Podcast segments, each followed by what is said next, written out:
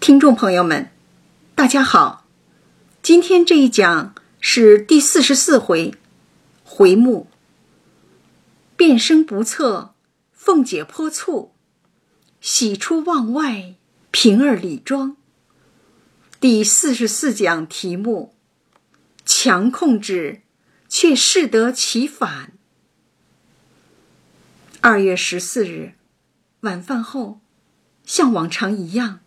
我和先生去楼下散步，刚转过弯，就看见小理发店前面的人行道上有一片亮光，在笼罩着雾霾的夜晚，显得格外耀眼。走近些，原来是一个微胖、戴着黑边眼镜的男孩，蹲在地上。用打火机逐一点燃小碗中的蜡芯。仔细看，由红色玫瑰花瓣组成的心形图案中，还有大写英文 “love”，就是“爱”的字样。经白色光源蜡灯的辉映，这红色更加艳丽。与地上的心形爱情。蜡烛那个灯相比呢，旁边石阶上的一束鲜花，显然逊色了些。不一会儿，女主角出现了，就是理发店里的店员，戴着口罩，梳着马尾辫儿。男孩迎上去献花，突如其来的举动让女孩一惊，双手抱着花束。与男孩一起观看地上的蜡烛灯，又一喜。他摘下口罩，清秀的笑脸荡漾着幸福。他流泪了，他与男友牵手了，拥抱了。男孩在他耳边说着悄悄话，他不停的点头。情人节的夜晚。男孩送给女孩的浪漫礼物，惊艳了这个夜晚。路人们驻足观看，用手机摄影、拍照、发朋友圈，鼓掌祝贺这对恋人。我在想，凤姐和贾琏恋爱新婚的初始，也一定充满着。对甜蜜婚姻生活的美好憧憬。爱情是恋爱的起点，恋爱是婚姻的序幕。每对步入婚姻殿堂的新人，当手牵起的那一刻，梦想的都是执子之手，与子偕老。然而，婚姻并不是爱情的保险箱。让每对新人都沿着当初梦想的轨迹与惯性，一帆风顺的走向圆满的结局。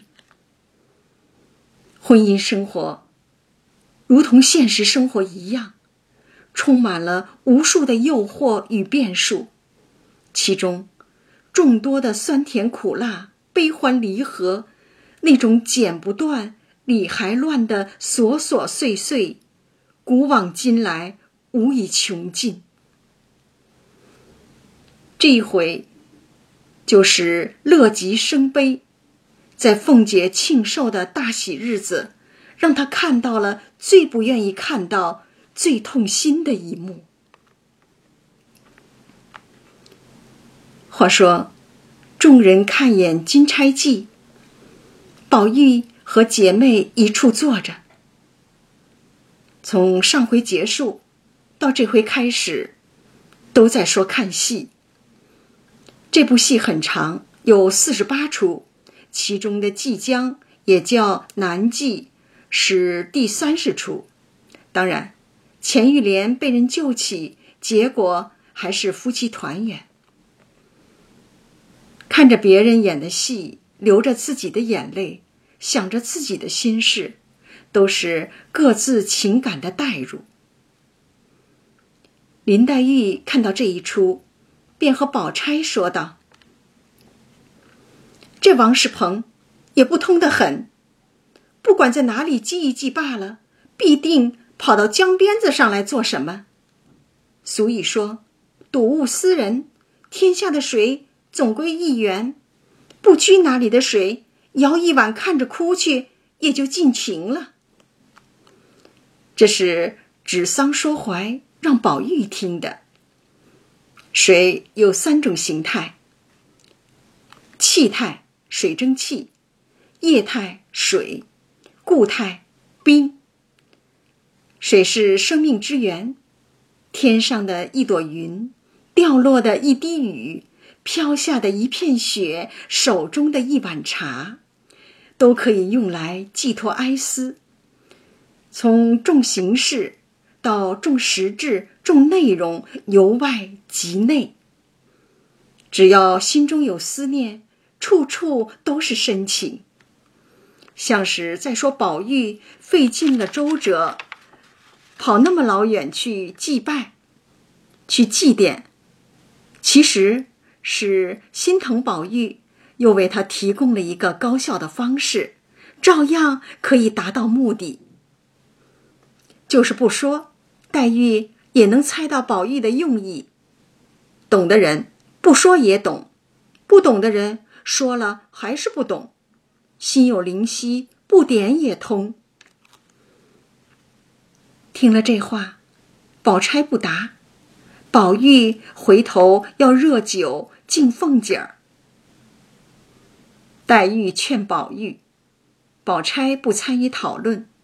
后面。宝钗劝平儿，黛玉却不知去向。黛玉关注的是灵性，宝钗关注的是现世理性礼教层面。宝钗、黛玉的差别，决定了宝玉对他俩的态度和情感。这就是友情与爱情的不同。贾母说。今日不比往日，定要叫凤姐痛乐一日。不时吩咐尤氏等，让凤丫头坐在上面，你们好生替我带冬，难为她一年到头辛苦。你们都轮流敬她。尽管凤姐喝了好几盅酒，可贾母再次的下命令，谁敢不从？新一轮的敬酒。又开始了。尤氏带头敬酒。一年到头，难为你孝顺老太太、太太和我。我今儿没什么疼你的，亲自斟杯酒，乖乖的在我手里喝一口。凤姐笑道：“跪下我就喝。”这妯娌俩关系好，随便，才敢开这种玩笑。尤氏继续劝道：“说的不知你是谁了，趁着尽力灌丧两盅吧。”从未见过“灌丧”这两个字连在一起用，本以为是尤氏报复凤姐，你对我用了“贵”字不恭敬，那我就回你个“丧”字不吉利。可后来。凤姐也说自己灌丧了酒，看来这个词并非贬义。结合上下文分析，似乎有喝酒喝得很猛的意思。用民间的说法，就是玩了命的喝酒。凤姐儿见推不过，只得喝了两盅。接着，众姐妹也来。凤姐也只得每人又喝了一口。赖大妈妈领着嬷嬷们来敬酒，凤姐也只得喝了两口。鸳鸯等也来敬，凤姐央告道：“好姐姐们，饶了我吧，我明儿再喝吧。别人敬的酒你都喝了，怎么偏偏我们的酒就不喝？”继续劝，鸳鸯笑道：“真个的，我们是没脸的了，太太还赏个脸了呢，你倒拿起主子的款来了。我原不该来，不喝我们就走。说着，真个回去了。鸳鸯挑理了，他可是贾母的贴身秘书，得罪不起。凤姐哪敢再推辞，忙赶上来拉住，满满的斟了一杯，喝干。众人敬了多少轮，凤姐喝了多少杯，没有人能说得清楚。酒喝到这份儿上，身体如何能够招架得住？该怎样收场呢？凤姐自觉酒沉了，心里突突的，似往上撞，要往家去歇歇、洗洗脸，便嘱咐尤氏照应着。便离了席出来，平儿留心，也忙跟了来。凤姐便扶着她。平儿就是有眼力劲儿，看到凤姐喝多了不舒服，主动跟出来服侍。才至穿廊下，只见他房里一个小丫头正在那里站着，见他两个来了，回身就跑。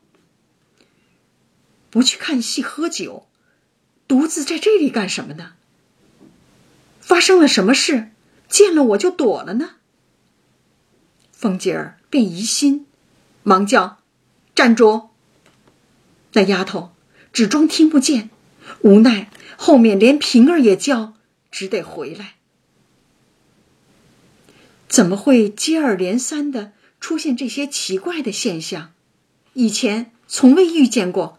太反常了，凤姐儿越发起了疑心，忙和平儿进了穿堂，叫住那小丫头子进来，把隔扇关了。好事不被人，被人没好事。凤姐预感到此中的蹊跷，先要有一个相对独立的空间，让小丫头开口说出秘密，再见机行事。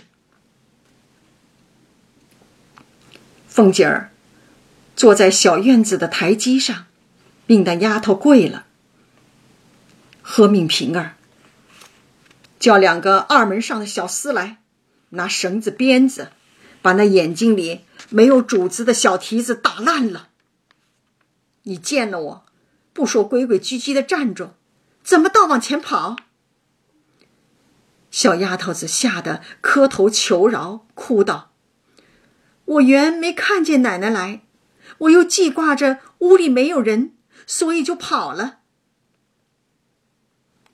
明明是看见了主人，听见了叫声，还在跑。房里没人，那谁又派他在这里站岗放哨呢？这不是自相矛盾吗？丫头的回答，既不符合逻辑，更不符合事实，欲盖弥彰。凤姐儿道：“你便没看见我？我和平儿在后头扯着脖子叫了你十来声，越叫越跑，你聋了不成？你还和我敢犟嘴？绝对不能允许自己的权威受到挑战，用语言不能让你招供，只好动用拳头了。”凤姐扬手一掌打在脸上。打的那小丫头一栽，这边脸上又一下，顿时小丫头子两腮紫胀起来。喝多酒的人，不但说话冲，而且力量也大，一巴掌扇倒小丫头，再一掌，能把脸扇淤血肿起来。这么继续打下去。真要把人打坏不可。平儿忙劝：“奶奶仔细手疼。”果然奏效，凤姐住了手，便说：“你再打着，看他跑什么？他再不说，把嘴撕烂了他的。再烧红了的，再用那个烧红了的铁烙铁来烙嘴。”平儿机智。说话有水平，一箭双雕。明里站在凤姐的立场上，暗里是在帮小丫头。看瞒不过去了，小丫头像挤牙膏似的开始招供，哭道：“二爷在家里，打发我来这里瞧着奶奶的。若见奶奶散了，叫我先回去送个信儿，不成望奶奶这会子就来了。”以妻子的敏感和丈夫的秉性，料到大事不好。见丫头说一半留一半，吞吞吐吐，凤姐儿急了。快告诉我，我从此以后疼你，你若不细说，立刻拿刀子来割你的肉。说着，从头上拔下一根簪子来，向那丫头嘴上乱戳。平儿见此，也叫她快说。小丫头全招了。二爷也是前刚才才来房里的，见奶奶还得好一会子才来，就开了箱子，拿了两块银子，还有两根簪子、两匹缎子，叫我悄悄的送与包二的老婆去，叫他进来。他收了东西，就往咱们家里来了，到咱们屋里来了。二爷叫我来瞧着奶奶，底下的事。嗯，我就不知道了。万万没想到，在自己庆寿的大喜日子，丈夫竟敢在光天化日之下，让丫头协助完成了一项与佣人老婆的偷情交易。这对于一人之下，百人之上，说一不二的凤姐，真是莫大的讽刺。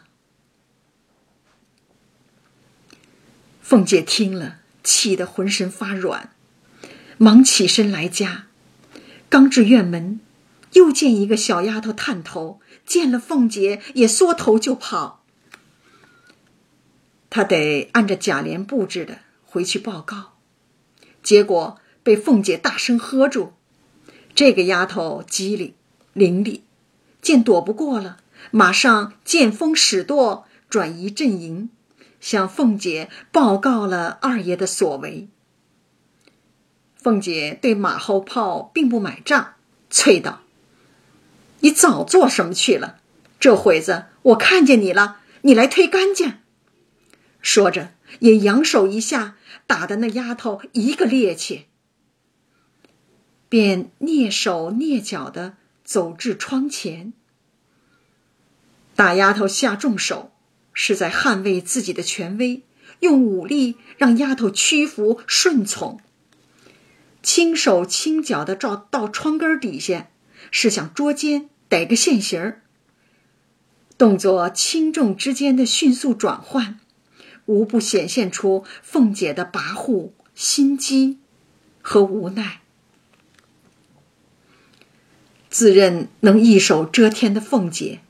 也有掌控不了丈夫的时候。她从前的猜测就要被证实，既想听又怕听，既想看又怕看，非常矛盾的心理状态。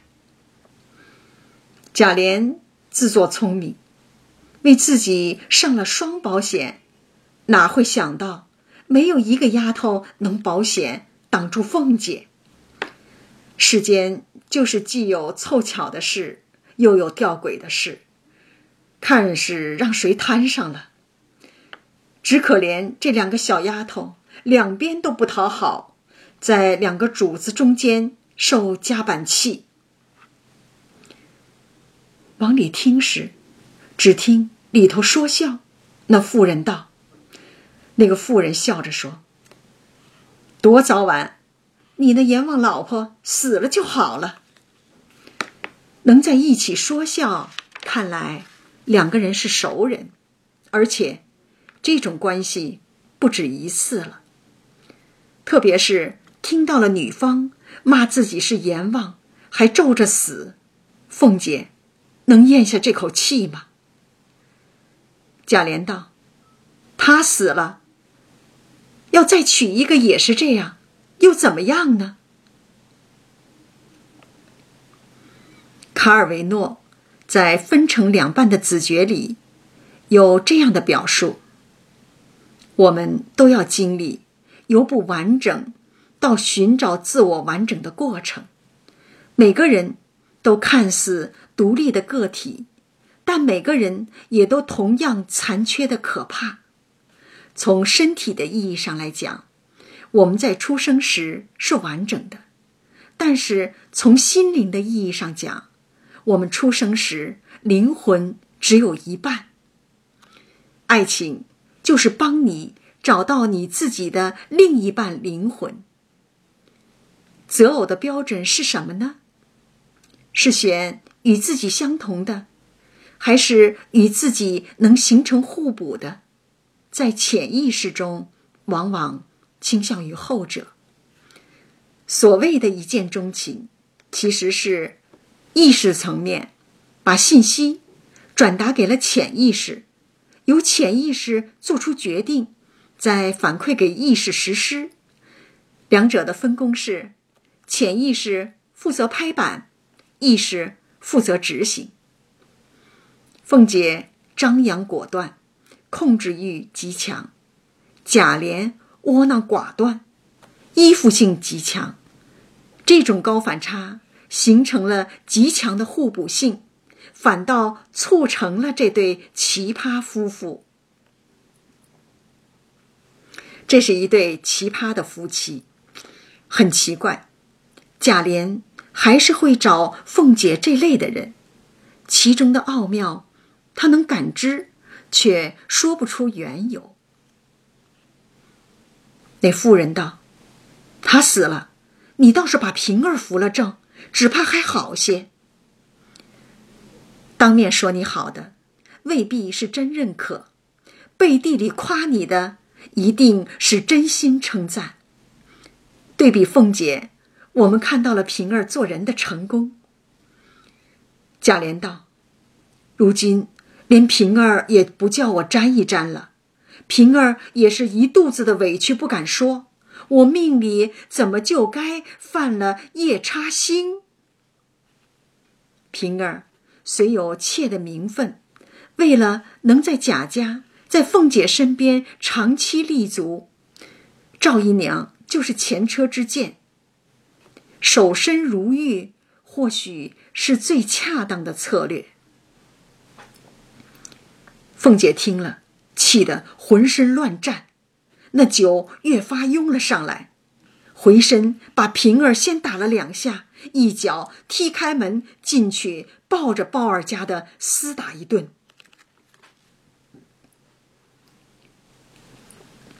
堵着门骂道：“好淫妇，你偷主子汉子，还要致死主子的老婆！平儿过来，你们义父旺把一条藤儿，多闲着我，外面。”你哄着我，接着又打平儿，就因为平儿得到了两个人的赞，什么也没做，白白的挨了凤姐的打。退一步说，就是做了，这也是妾分内的事，也不该挨打呀。这打挨得太冤，一切都为凤姐着想，结果。却和刚才那两个小丫头一样，可怜的平儿真是有苦难言呐。明明是由贾琏而起，反倒是四个女人受到了凤姐的凶狠打骂。在偷情这种事件、这种事情上，无论谁的责任，妻子往往把攻击的矛头指向女方。借着酒劲儿，凤姐。完全丧失了理性，难以自控，打得平儿有冤无处诉，只得干哭骂道：“你们做这些没脸的事，好好的，又拉上我做什么？”说着，也把包二家的厮打起来。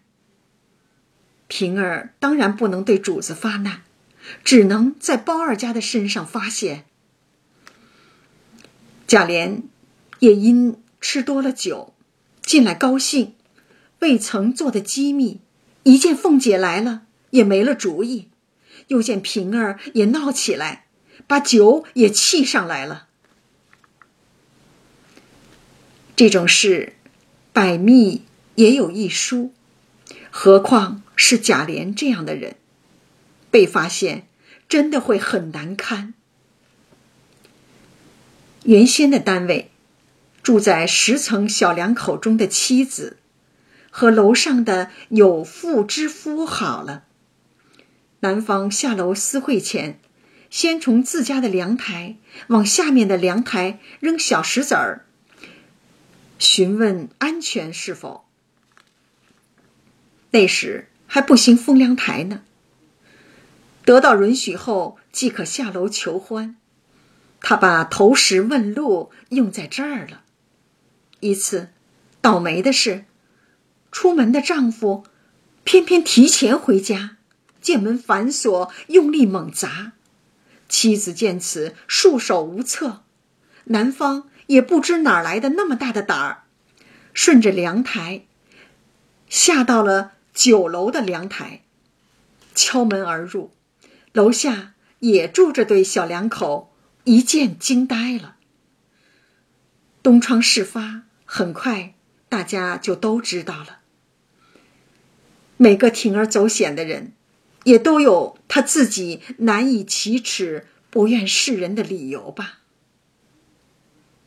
贾琏对着平儿踢骂道：“好娼妇，你也动手打人！”夫妇俩都把平儿作为借酒撒。发泄出气的对象了。平儿住了手，凤姐见平儿怕贾琏，越发气了，又赶上来打平儿。平儿急了，便跑出来找刀子要寻死，被外面的婆子丫头劝住。凤姐见此，一头撞在贾琏怀里，叫道：“你也勒死我！”贾琏气得墙上拔出剑来说道：“不用寻死，我也急了，一起杀了我，偿了命，大家干净。”俗话说：“酒壮怂人胆。”平时的贾琏哪里敢挥剑扬言杀人呢？但凡能用嘴上说出以死了结的人，最终死不了。这一哭一闹。一打一骂，都是负面情绪的发泄。特别是撒完了酒疯，酒劲儿过后，慢慢恢复理智、冷静下来的人，还是会去寻求解决问题的方法。正闹得不可开交，尤氏等一群人来了。贾琏见了人，越发逞起威风来，故意要杀凤姐儿。真够傻的，像个人来疯，弱者借酒装强。凤姐见人来了，不再撒泼，哭着往贾母那边跑，够聪明，当众开始演戏，强者示弱。因为人人都有同情弱者的心理。凤姐跑到贾母面前。爬在贾母怀里头相求：“老祖宗救我！莲儿要莲二爷要杀我呢！”接着哭着说出了事由：“我才家去换衣服，不妨莲二爷在家和人说话。我当时有客来了，唬得我不敢进去，在窗户外头听了一听。”原来是和包二家的媳妇商议，说我厉害，要拿毒药给我吃了，治死我，把平儿扶了正。我原气了，又不敢和他吵，原打了平儿两下，问他为什么要害我，他臊了就要杀我。这番话，把事发的真正原因和凤姐儿的过错全部屏蔽掉了。更好笑又可气的是，这个贾琏竟应了景似的，傻乎乎的拿着剑赶来了。贾贾母等人看了呢，谁还能不信呢？母亲邢夫人气得夺下儿子手中的剑，喝道：“快出去！”懦弱的贾琏只得狡辩。贾母气得说道：“我知道你也不把我们放在眼里，叫人把他老子叫来。大概这个父亲对儿子的打骂够狠，让他害怕。”贾琏听见这话，方趔趄着脚出去了。赌气也不往家去，便往外书房来，走路还晃晃悠悠，酒还未全醒。也好。找个地方独自反省一下。一个巴掌拍不响，智慧的贾母当然猜得出其中的缘由。思想工作得多方做，刚说了贾琏，该劝凤姐了。什么要紧的事？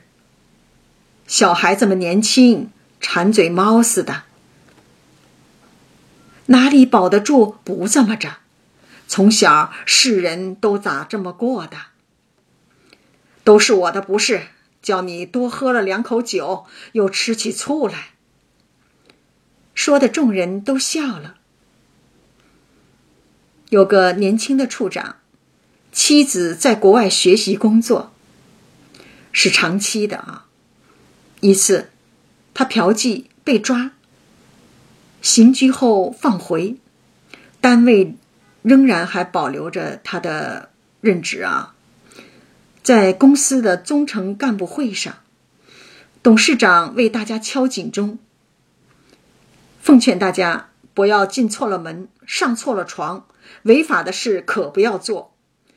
我理解年轻人，实在要是受不了了，找个同事商量商量，解决一下。对违规违法的人，要不要同情？贾母和董事长提供了答案。深刻了解了人性之后，除了批评、指责、处置外，还要帮他找个化解的通道，提供改过的机会，要疏导，而不是简单粗暴的禁止。这些，与其说是领导的策略。还不如说是领导的豁达与智慧。能遇到这样的领导，真是属下的福气。贾母道：“你放心，等明儿我叫他来替你赔不是。今儿你别要过去臊着他，刘凤姐在贾母这儿住一宿。得知平儿受了委屈，被冤枉后，贾母叫琥珀来。”你出去告诉平儿，就说我的话。我知道他受了委屈，明儿我叫凤姐儿替他赔不是。今儿是他主子的好日子，不许他胡闹。在贾母的带动下，许多人当起了矛盾纠纷的调解员。平儿早被李纨拉入大观园，她哭得哽咽难止。宝钗劝道：“你是个明白人，素日凤丫头何等待你，今儿不过她多吃了一口酒，她可不拿你出气，难道倒拿别人出气不成？别人又笑话他吃醉了，你只管这会子委屈些，素日你的好处岂不都是假的了？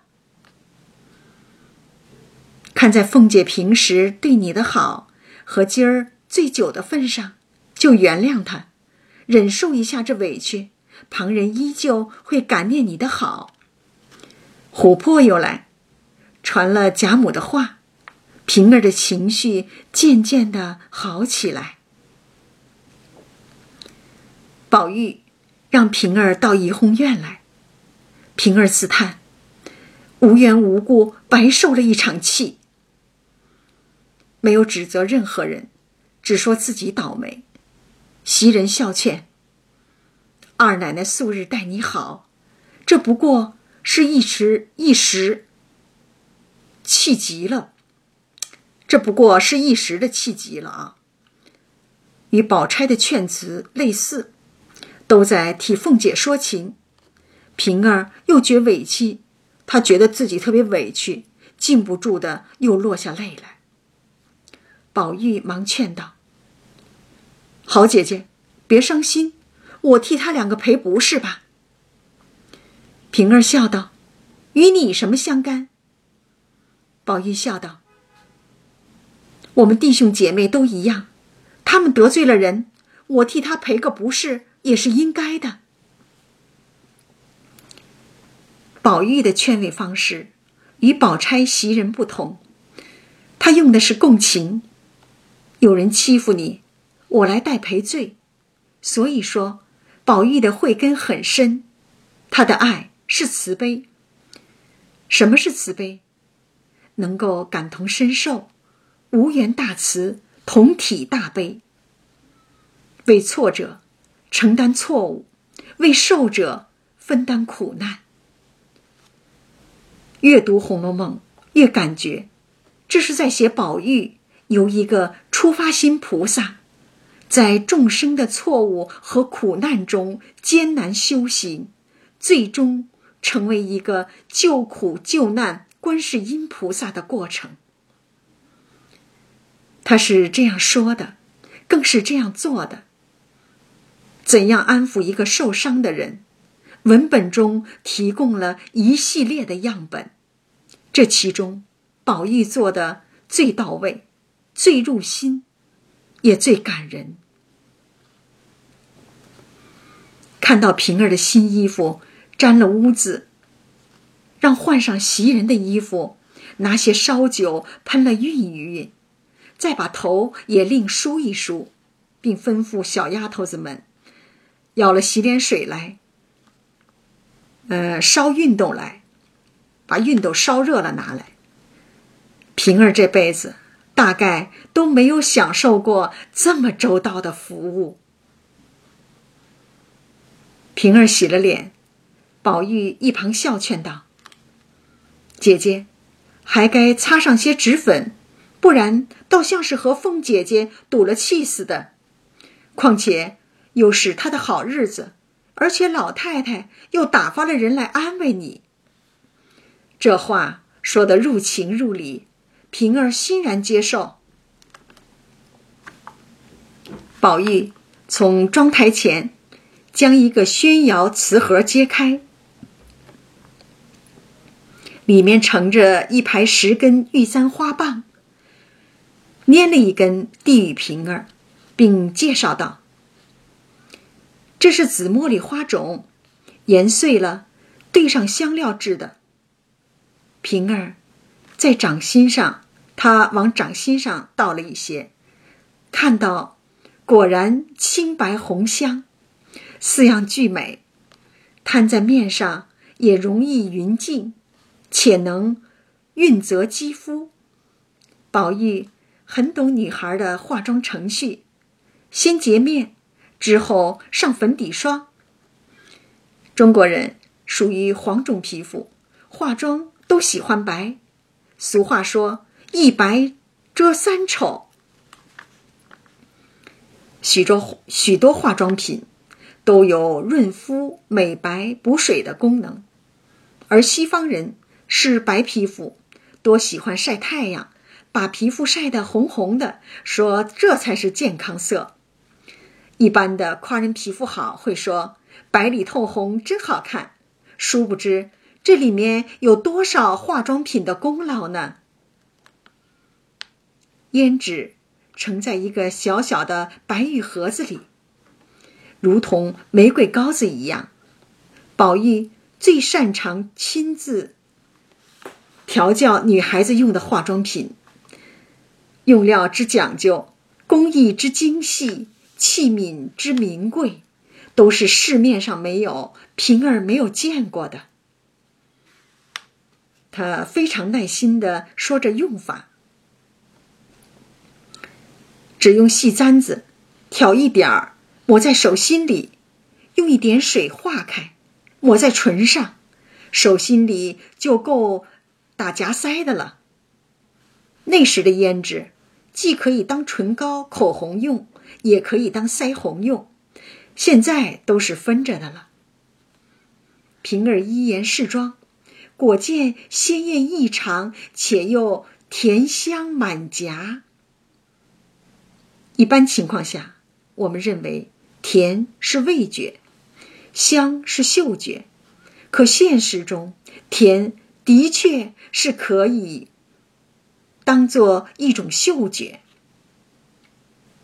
在我买的润唇膏中，就有带甜味儿的。没想到的是，三百年前竟然也有如此的化妆品。雪琴真是个生活的杂家。在这点上，利用文学通感、艺术通感、生活通感，把三百年前拉近到现在的当下，让经典如此鲜活。这里是涂口红、打腮红的程序，最后的环节是簪花。宝玉又将盆内的一只并蒂秋蕙。用竹剪子斜了下来，与它粘在鬓上。对平儿的这种尽心尽力的精心服侍，也只有宝玉能够做到。今日是金钏的生日，故一日不乐。到这时，才揭晓了谜底：金钏和凤姐是同一天生日，所以宝玉。一早出去是先为逝去的金钏过生日祭奠，心情自然闷闷不乐。没成想，刚才能在平儿面前烧尽片心，内心也有了一丝安慰。歪在床上，想到了贾琏，只知道以淫乐悦己，对女人。只求鱼水之欢，并不知做样脂粉，不知道疼惜爱护女人。又想到了平儿，孤女一人，服侍贾琏夫妇二人，二人对平儿是功利性的，有所求。贾琏之俗，凤姐之威，他竟能周全妥帖，今儿还受了冤，挨了打，想来。此人薄命，比黛玉优甚。想到这儿，又为这些薄命女儿伤感、痛苦、落泪。宝玉被父亲打得那么重，都不曾落泪；看到女儿的冤死、挨打、受苦，几番落泪，真是菩萨心肠。接着，又为平儿熨了衣服，洗了手帕，缝罢。宝玉为平儿做的这一切，完全没有任何功利。这一夜，平儿住在李纨那儿，凤姐跟着贾母。贾琏回家，冷清清的，只得胡乱睡了一夜。其实，夫妇二人还是有感情的。以前贾琏公出离家，凤姐自己也是胡乱睡了一夜。许多夫妻也不如此，也不是这样吗？在一起就有矛盾、吵闹，可一分开又想又不习惯。次日醒了，想昨日之事，大没意思，后悔不来。有了反省，知道后悔，就有了和解的可能。一大早，贾琏。被邢夫人叫着，跪在贾母面前赔罪。昨儿原是吃了酒，惊了老太太的驾了，今儿来领罪。贾母啐道：“下流东西，灌了黄汤，不说安分守己的挺尸去，倒打起老婆来了。要不是我，你要伤了他的命不成？挺尸就是睡觉的意思。”酒喝多了，睡觉去。打老婆算什么本事？贾琏骂起这个不争气的孙子，还是挺厉害的。贾母啊，贾母骂起这个不争气的孙子贾琏，还是挺厉害的。又道：“那凤丫头和平儿还不是个美人胎子，你还不知足？成日间偷鸡摸狗，脏的臭的都拉了你屋里去。”凤姐和平儿的漂亮能干是公认的，一个妻子一个妾，能满足贾琏在欲望中的需求吗？文本在几处隐约透露出，在第七回，周瑞家的中午给凤姐送宫花，正遇上小两口行夫妻之事，便在屋外等候，欲望强烈。白天都在做。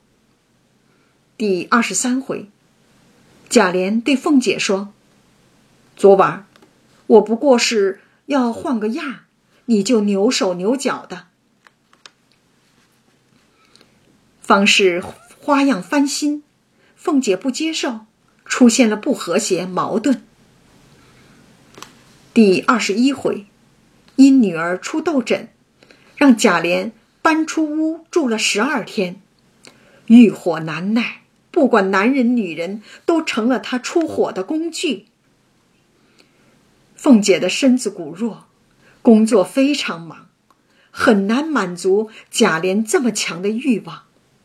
平儿只是个挂名的妾，有名无实。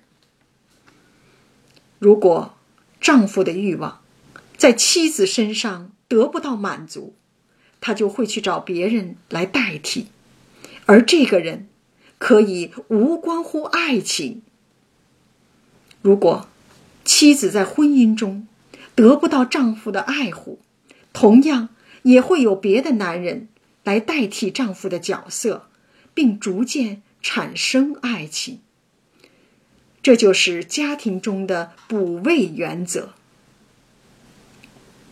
恋爱。是风花雪月，生活是柴米油盐，婚姻是风花雪夜。婚姻呢，就是风花雪月加柴米油盐。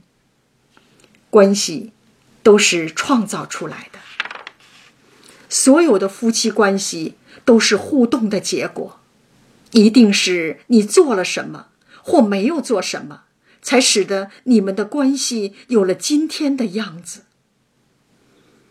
凤姐、贾琏、平儿都有各自的委屈，发生这样的事，简单指责哪一方都不免片面。